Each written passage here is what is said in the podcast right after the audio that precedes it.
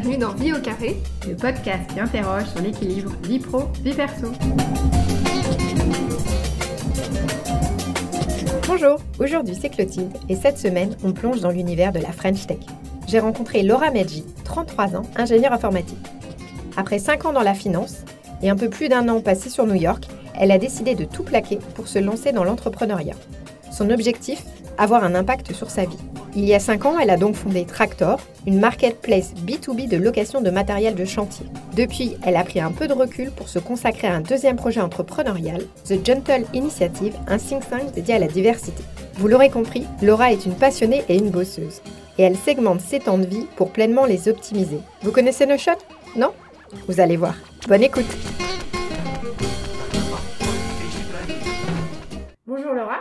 alors, la grande question de, vie au carré, sur une échelle de 1 à 10, 10 étant la meilleure note, comment évaluez-vous votre équilibre entre vie pro et vie perso?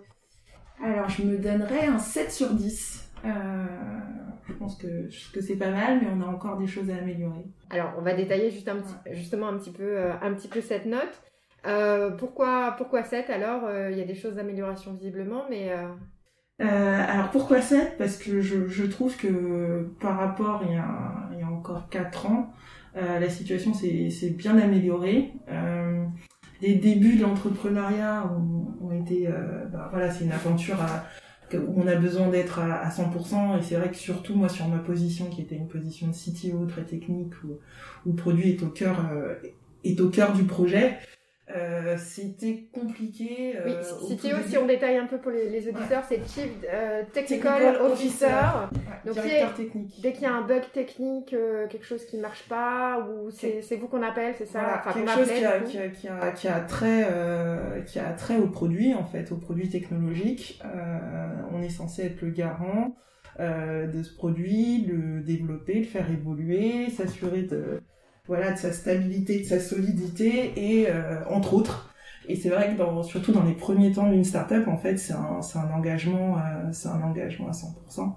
Le, le, le temps, euh, le temps d'acquérir nos premiers clients, d'évoluer avec eux, de, de faire les itérations nécessaires. c'était plus difficile à ce moment-là, en fait, de faire la balance entre vie privée et, et vie professionnelle, de dégager du temps aussi pour pour mes proches, hein, que ce soit ma famille ou mon conjoint. Et, euh, et c'est vrai que bon, bah, au bout de quelques années, on a atteint un rythme de, de, croisière, on a mis en place tout un tas de process qui fait que ce qui fait qu'aujourd'hui ça se passe beaucoup beaucoup mieux en fait. J'ai pu euh, me créer une routine qui, euh, qui me correspond et qui me permet de voilà bien sûr de, de, travailler énormément, mais aussi de passer du temps de qualité avec ceux qui, euh, qui me sont proches. D'accord. Et du coup, c'est quoi un petit peu les euh, donc au début, ça a été très compliqué l'entrepreneuriat. On sait qu'effectivement, ça demande euh, ça demande beaucoup d'implication et euh, de temps, de tout ce qu'on veut. Comment vous avez réussi du coup à mettre en place vos, vos équilibres? Donc au début, c'était un peu déséquilibré dans l'aventure, mais après, comment comment ça évolue et qu'est-ce que sont les rituels peut-être que vous avez mis en place? Mm. euh, alors j'ai beaucoup de mal, typiquement moi quand je, je suis passionnée et que je me suis lancée sur un projet, quel qu'il soit, à, à décrocher. Euh, donc un des premiers trucs que j'ai fait en fait c'est tout simplement me donner des règles. Euh, à partir de 20h, mon gré malgré, j'essaye de, voilà, de, de, déconnecter euh, du Mac. De me faire du coup pas d'écran quand je mange avec mon copain, quand de se faire des sorties ensemble, de passer les soirées grosso modo sur autre chose que du travail. Et, euh, et surtout, là où je me rattrape, c'est avec les, week-ends, où je m'autorise à la fois des grasses matinées qui font, qui font bien plaisir, et puis surtout euh, des moments en famille qui sont sacralisés, notamment le dimanche et le samedi soir. D'accord. Ça, ça a été euh, quelque chose que vous avez décidé de vous-même ou c'est votre conjoint qui vous a dit euh, bon là, faudrait peut-être quand même euh, qu'on trouve euh, des moments ensemble? Comment? Je pense que c'est un peu des deux. Hein. C'est c'est aussi moi-même, je me rendais compte euh, qu'au début c'était c'était bien prenant en fait euh, l'aventure mais c'est mais c'était normal ça correspondait aussi aux besoins de aux besoins du moment après euh, moi j'ai toujours euh, trouvé important d'avoir un équilibre justement une vie équilibrée et, de ne pas être dédié qu'au perso qu'au qu'au pro et donc dès que ça a été possible de mettre ça en place on en a discuté ensemble et, et on s'est accordé en fonction en fonction des emplois du temps de chacun quoi. Là, du coup, vous avez donc vous étiez dans une start-up, vous avez pris un peu de recul pour être plus, plus que conseil au niveau, au niveau de l'expertise et toujours de la tech, euh, pour vous lancer donc à fond sur un nouveau projet qui vous passionne tout autant euh, autour de la diversité. Euh, vous arrivez encore à tenir ce, ce, ce principe-là de à 20h j'arrête ou là c'est le lancement donc du coup c'est les petites règles il y a des entorses Il y a très peu d'entorses. J'essaie Ouais. de m'y tenir. C'est d'autant plus facile et en même temps plus difficile que avec le confinement en fait, euh, bah j'ai plus vraiment de frontières entre boulot et maison. oui Donc euh, d'un côté, euh, ça peut être tentant de, de rogner un petit peu sur les règles que j'avais mis en place avant, et en même temps, bah, en même temps, je vis avec mon conjoint, donc donc c'est aussi plus simple de me dire qu'à un moment, Oui. euh, faut s'arrêter et passer à autre oui chose. sachant que là- oui. Ouais, et puis surtout, euh, là, dans les tout débuts, je suis maître à 100% de mon emploi du temps, et donc, euh, donc c'est vrai qu'encore une fois, j'ai j'ai vraiment processé et séquencé ma vie pour que, pour, euh, pour essayer de garder cet équilibre. Oui, vous êtes assez, euh, assez efficace pour euh, gérer tous vos temps et vous arrivez à bien, bien compartimenter. Alors, j'essaye, on s'améliore toujours, hein, mais euh, euh, je suis, je suis très tech, euh, tech curieuse, donc euh, euh, il y a plein d'outils que que j'utilise pour essayer euh, justement d'améliorer ma productivité et, et, et, de pas me perdre. euh, de pas me perdre que ce soit dans les limbes d'internet ou euh, ou passer plus de temps que, que nécessaire sur telle ou telle tâche. Euh, D'ailleurs, pour caler l'entretien, vous m'aviez, j'ai retenu, envoyé directement un accès pour caler dans le calendrier, dans le truc. efficace. Ok, on cale un rendez-vous, c'était assez efficace. Et ça évite quand même les allers-retours. Tout à fait, tout à fait. C'est d'une grande efficacité. Alors, euh, quels sont par exemple les petits outils qui vous font bien gagner du temps ou qui pourraient vous aider sur un peu les équilibres? Peut-être ça peut intéresser nos auditeurs, ça. Alors, je suis une grosse fan de euh, Notion. Notion, comment Notion. T-I-O-N, euh, .so, euh, qui est en, en ce moment mon euh, outil central. Je, Alors, ça fait je quoi planifie ma vie dans Notion, en fait. D'accord. On peut faire tout un tas de trucs. On peut faire euh, des to-do list, on peut euh, gérer des bases de données, on peut euh, se créer des dashboards un peu comme sur Trello. En fait, ça permet de se créer des, des petites tâches Mhm. et de voir leur, visuellement leur niveau d'avancement. Ce- Ces, ces vues là dashboard, j'en suis totalement fan. Ça permet vraiment de, sur chaque sujet euh, sur lequel je suis, de, euh, bah, de savoir toutes les sous-tâches que j'ai à faire et l'état d'avancement et me donner des délais euh, à respecter, des rappels. Je processe et je, Ça- je me processe moi-même. Ça, c'est pour la vie, euh, la vie boulot, mais aussi pour la vie pro, vous l'utilisez? Pour la vie perso aussi. Ah oui. J'utilise pour les deux. D'accord. Parce que... euh, C'est genre rappel, dans deux jours, c'est la Saint-Valentin, c'est l'anniversaire, c'est Ouais, euh, ouais, les vacances à programmer. C'est exactement ça. exactement ça. Donc du coup, ça, ça aide à, à programmer euh, les différents, les différents temps, d'accord. Si on revient un petit peu sur, euh, sur une semaine type, Oui. euh, comment, euh, comment vous organisez? Donc là, là, vous travaillez euh, chez vous ou Ouais. vous êtes sur un bureau? Non, donc je, je ici travaille de chez moi. Euh, alors comment je m'organise Euh, Il y a deux, euh, deux temps distincts dans, dans la semaine. Il y a vraiment jour ouvré, lundi au vendredi. Ça c'est hyper processé. Ben, je me réveille, je, prends, voilà, je fais un peu de sport, je prends mon thé, je fais de la veille en même temps, je réponds, je lis je réponds à mes mails. Et puis après, euh, je me donne une plage de deux heures pour euh, d'éventuels euh, call, entretien euh, téléphonique ou, ou visioconférence. Bon, avant c'était c'était le visu, mais on n'y est plus. Hein. On s'adapte. Euh, voilà, on s'adapte. Euh, que je pourrais avoir. Euh, donc ça c'est en matinée et l'après-midi en fait euh, pas de rendez-vous rien je, je me focus à 100% sur euh, sur le travail de fond les différentes tâches Et le soir après, c'est on- la, la décompression, donc c'est vers 20h, mais du Ouais. coup, vous avez quoi Un rituel Genre, je regarde bien faire ma boîte mail, je mets de la musique, euh, vous allez cuisiner, il y a un petit sas de décompression? Euh, Alors il y a un petit sas de décompression, mais il est pas. euh, euh, ça, ça, ça, ça dépend de, de mes envies. Ça peut Mhm. être une petite série, ça peut être un podcast, ça peut être euh, je vais faire à manger, ça dépend vraiment de. ça dépend de mon envie du jour, Ouais. de mon besoin. Euh, je processe quand même pas tout, ce serait dommage sinon. On va se faire un peu de plaisir quand même, tout à fait. voilà. Et, euh, et pour les week-ends, du coup, la, la constante, c'est quand même la grasse matinée parce que j'ai tendance à, à beaucoup bosser en semaine. Euh, et puis après, le samedi, on prend le petit déjeuner ensemble avec mon copain. Euh, euh, voilà, on essaye de faire des activités d'extérieur, c'est, de plus en plus compliqué. Mais, euh, Oui, le voilà. contexte n'est pas trop favorable. C'est ça. Et puis le dimanche, euh, une semaine sur deux, à minima, je, je vais voir mes parents. Euh, Ça, c'est toujours important pour vous, l'aspect un peu euh, famille dans votre équilibre? Euh, oui, c'est important. Ouais. C'est important. J'ai toujours été, euh, été, été famille, été proche euh, euh, de mes parents. Euh, donc, euh, bon, d'autant plus que moi, enfin, l'année dernière, j'ai perdu mon père, donc je pense que ça a rajouté, euh, voilà. Le besoin d'être euh, proche. Le besoin d'être proche, tout à fait. Mhm. Donc, euh, Si on revient sur euh, ce que vous avez mis en place, qu'est-ce qui a été le plus dur pour vous euh, à, mettre en place et qu'est-ce qui a été le plus évident? Alors, je dirais surtout depuis que je travaille euh, de la maison, ce qui est le plus dur quand même, c'est d'arriver à faire cette bascule entre je travaille, j'arrête de travailler, Ouais. je, je reprends ma vie, euh, ma vie perso. C'est plus simple quand on doit aller au bureau parce qu'au final, euh, parce que le trajet, ça nous permet de, de, de créer un premier sas de, Mhm. de décompression. Et euh, sinon, ce qui a été plus facile à mettre en place, au final, c'est euh, là, en ce moment, mon temps en semaine, je me suis rendu compte que voilà, vraiment faire euh, la, dissocier l'après-midi pour être à 100% euh, concentré et le matin pour des tâches plus diverses et potentiellement où il y a plus de slash qui se fera, euh, ça m'aidait à être beaucoup plus productive en fait. Est-ce que vous avez, vous avez dit que vous aviez euh, 7 sur 10 en notes? Euh, Du coup, ça veut dire qu'il y a quelques ajustements encore, quelques peut-être frustrations. Euh. Qu'est-ce qu'il faudrait améliorer selon vous pour euh, améliorer vos équilibres? Alors améliorer, ben c'est euh, potentiellement le encore rajouter encore un peu plus de séquençage sur euh, sur, sur mon emploi du temps et euh, et faire plus d'activités à deux avec mon conjoint. Ouais.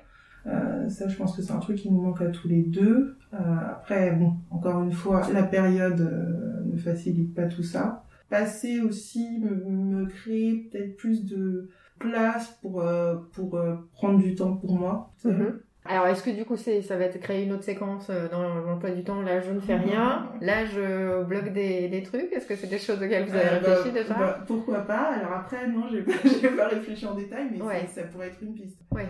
Vous prenez des vacances quand même un peu?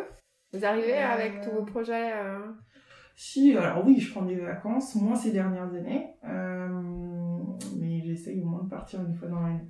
Ouais. Prendre au moins une semaine. C'est pas des grosses vacances non plus. Mais... C'est pas des grosses vacances. Euh, alors après, je, peux prendre des petits jours de ci, de là. De, de, base, avant, euh, avant l'entrepreneuriat, je, prenais beaucoup plus de vacances et j'ai même beaucoup voyagé. Mais c'est vrai que ces dernières années, ça a été, euh, ça a été un peu compliqué. Si ce n'est que, ben voilà, fin d'année dernière, je me suis pris un break d'un mois et demi, du coup, où bah, je suis retournée, je suis originaire du Bénin tourné là-bas et ça a fait un gros sas de décompression. Ça faisait un moment que je l'avais pas fait. Vous avez de la famille encore là-bas? euh, Ouais, j'ai Ouais. encore de la famille là-bas. Euh, donc ça a été l'occasion de passer du temps en famille et Ouais. puis de découvrir aussi euh, autrement ce pays où au final, euh, quand j'y allais plus jeune, c'était généralement pour voir la famille qui est localisée, euh, enfin, voilà, capitale, dans quelques villes. Mhm. Et là, j'en ai profité en fait pour, euh, bah, pour faire la touriste, c'était pas mal aussi. Oui, ça permet de prendre un... se ressourcer aussi peut-être un peu, de, de souffler par rapport à la vie, la fameuse Startup Nation où on se donne à fond peut-être, qui est un peu, un peu compliqué à parfois à, suivre, à suivre un petit peu. Qui est challenge. C'est un, un, un beau challenge, quoi. Surtout quand on se lance euh, dans un projet. où, euh, enfin, nous, en l'occurrence, c'est dans un secteur qui est très peu digitalisé, avec, euh, Oui, le BTP. avec, voilà, avec une ambition qui est forte. Ça, ça, demande, ça demande de l'engagement. Et si vous aviez un truc à refaire, tiens, sur les, les- le, le projet Tractor, le lancement, quoi que ce soit, sur, euh, sur les équilibres ou les machins, vous referiez exactement la même chose ou vous mettriez en place euh, peut-être plutôt votre séquençage vie pro, vie perso ou... Euh, alors, je pense que je referais pour beaucoup la même chose. Dans un premier temps, c'était vraiment compliqué en fait de euh, d'avoir un vrai équilibre entre vie pro et vie perso parce que ça demandait énormément d'implication. Euh, Oui, c'est comme un enfant, quand il arrive, euh, faut- s'en occuper. Après, je mettrais peut-être en place plutôt euh, le séquençage. Mhm. Je connaissais pas Notion c'est ça, voilà, la découverte. voilà.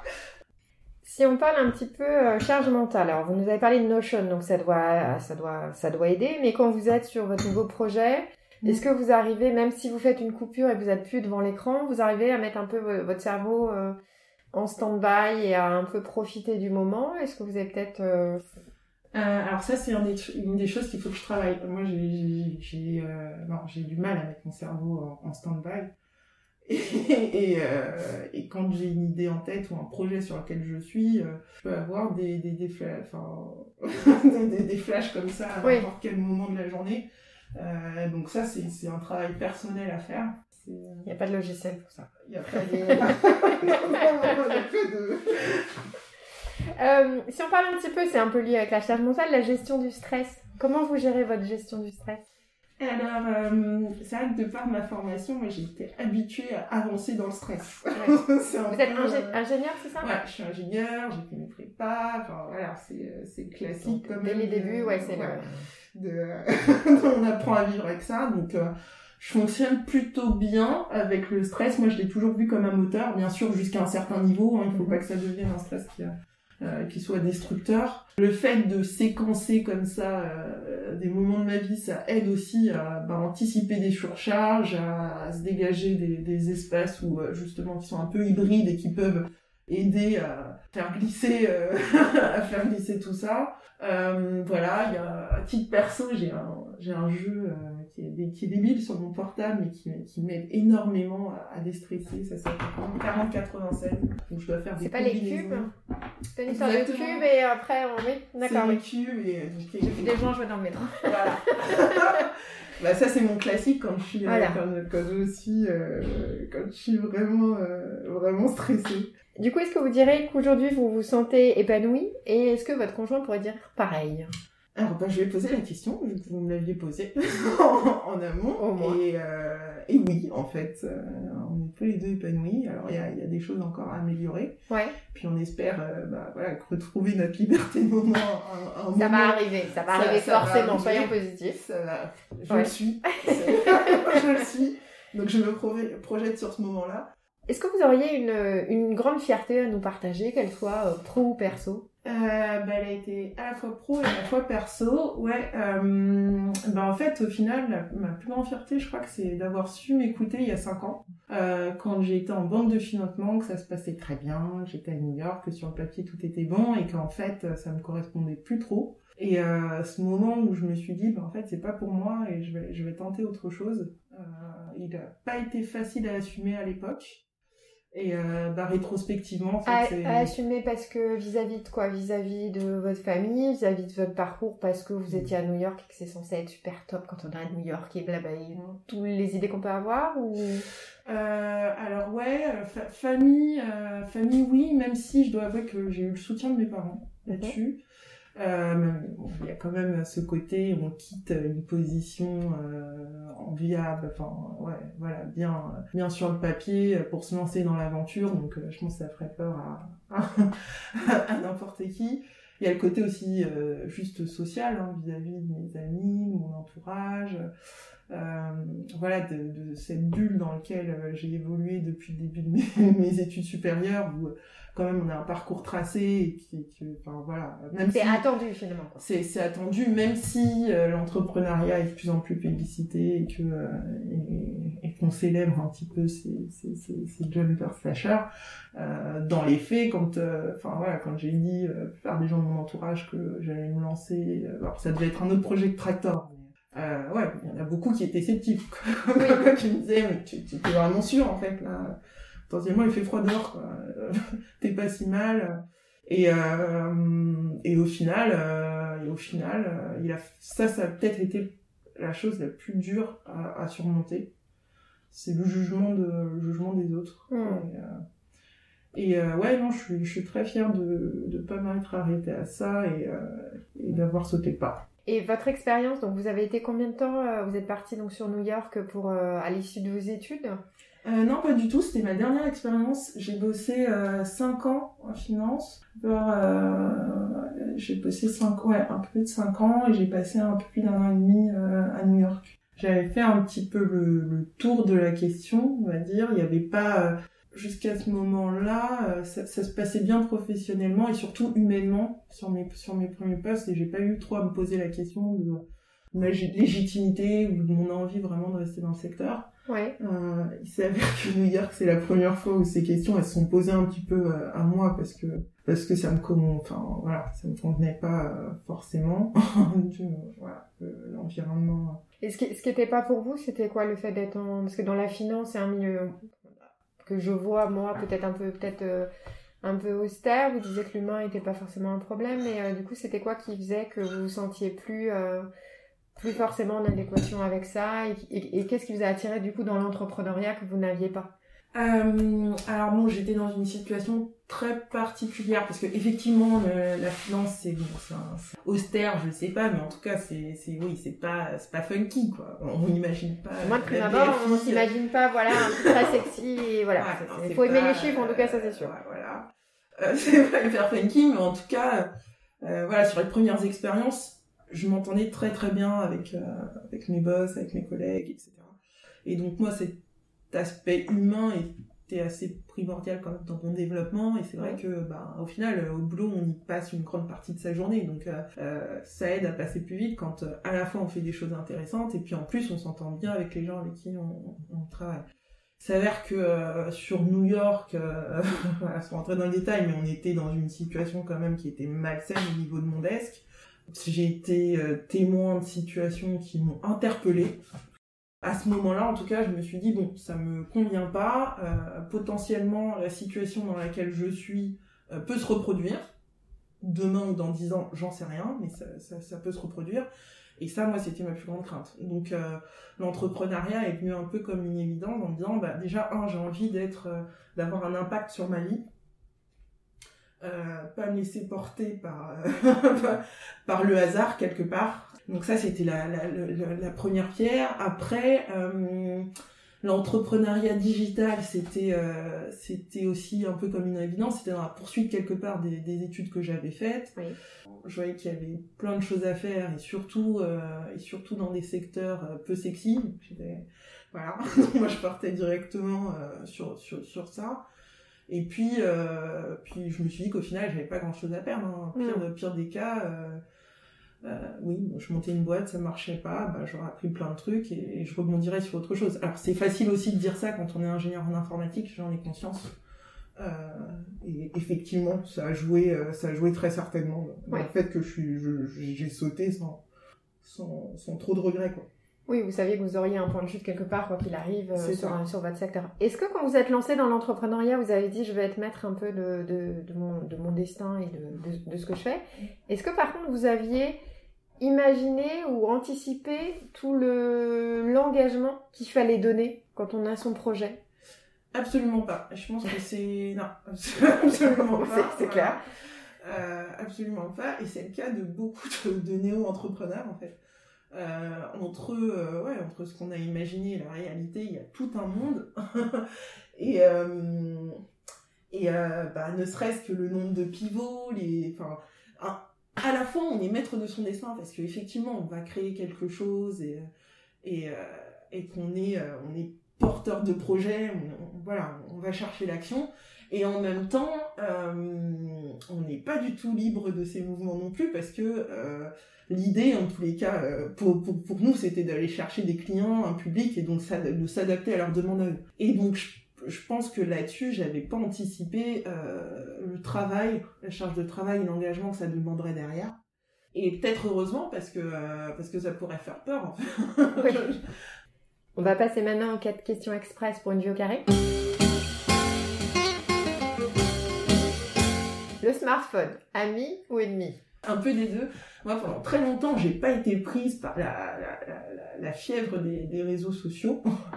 Donc, j'y perdais pas forcément énormément de temps. Et puis, mon smartphone, il avait un côté très euh, pragmatique, hein, calendrier, téléphone, texto. Euh, c'est moins vrai depuis quelques temps avec euh, Clubhouse notamment. Hein, qui, Le nouveau réseau social qui monte. Voilà, où en fait, bah, je me suis rendu compte que mon temps d'écran avait explosé. Alors, mais du coup, mais du coup, c'est un peu faussé parce qu'effectivement, c'est c'est du temps sur le smartphone, mais euh, je l'écoute en mode. Il y a beaucoup d'émissions que j'écoute en mode podcast. Euh, multitâche. Multitâche, voilà. mais du coup, euh, du coup, ça a un peu changé mon rapport quand même au, au portable et il est en train de passer légèrement du côté ennemi.